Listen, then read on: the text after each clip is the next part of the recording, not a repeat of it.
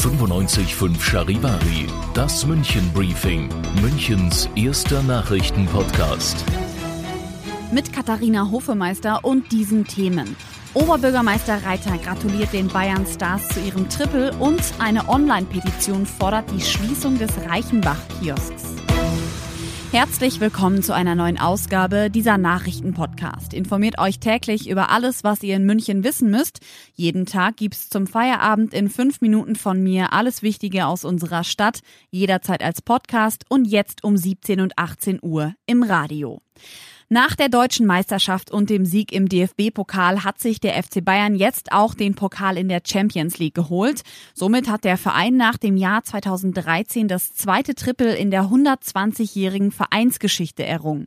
Der Sieg wirkt sich übrigens auch auf die Prämienzahlungen der UEFA aus. Die Einnahmen des Rekordmeisters steigen auf rund 115 Millionen Euro. Als erstes Team überhaupt gewannen die Bayern alle Partien in einer Königsklassensaison, nämlich elf. Oberbürgermeister Reiter gratuliert im Namen der Landeshauptstadt und auch persönlich von ganzem Herzen. Randale, Vandalismus und Schlägereien. In einer Online-Petition fordern Initiatoren, dass der Reichenbach-Kiosk geschlossen wird. Charivari München-Reporter Oliver Luxemburger. Den Grund dafür sehen die Kritiker darin, dass die Münchner hier Tag und Nacht die Möglichkeit haben, Alkohol zu bekommen. Zudem sei der Stand ein Brennpunkt in der Stadt. Abendliche Polizeieinsätze und öffentliches Urinieren seien hier nichts Neues. Die Petition richtet sich an Oberbürgermeister Reiter. Mit einer Schließung des Kiosks wollen die sich gestört fühlenden Anwohner erreichen, dass die Gegend an der Reichenbachbrücke wieder sicherer genossen werden könne.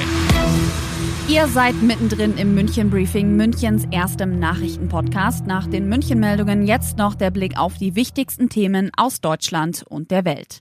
Die Corona-Pflichttests für Reiserückkehrer aus Risikogebieten könnten nach dem Sommer wieder abgeschafft werden. Einen entsprechenden Vorschlag hat Gesundheitsminister Jens Spahn nach Informationen der deutschen Presseagentur seinen Länderkollegen vorgelegt. So sollen wohl nach dem Ende der Sommerferien im ganzen Bundesgebiet die Regeln für die Rückkehr aus Risikoregionen über überarbeitet werden.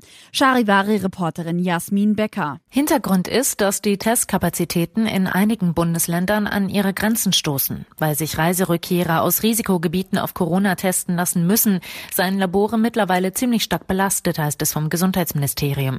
Nun wird darüber diskutiert, ob statt der Test wieder eine Quarantänepflicht eingeführt werden sollte.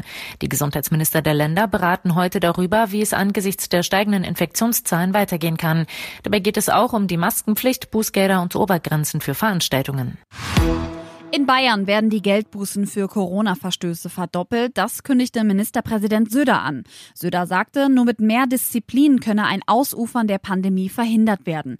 Charivari-Reporterin Julia Walter. Leichtsinn und Unvernunft sind für Bayerns Ministerpräsidenten Söder die Ursachen für die wachsende Zahl von Corona-Fällen. Darum soll bis zu 500 Euro zahlen, wer ohne Maske erwischt wird. 2000 Euro soll es kosten, wenn jemand die Quarantäne verlässt.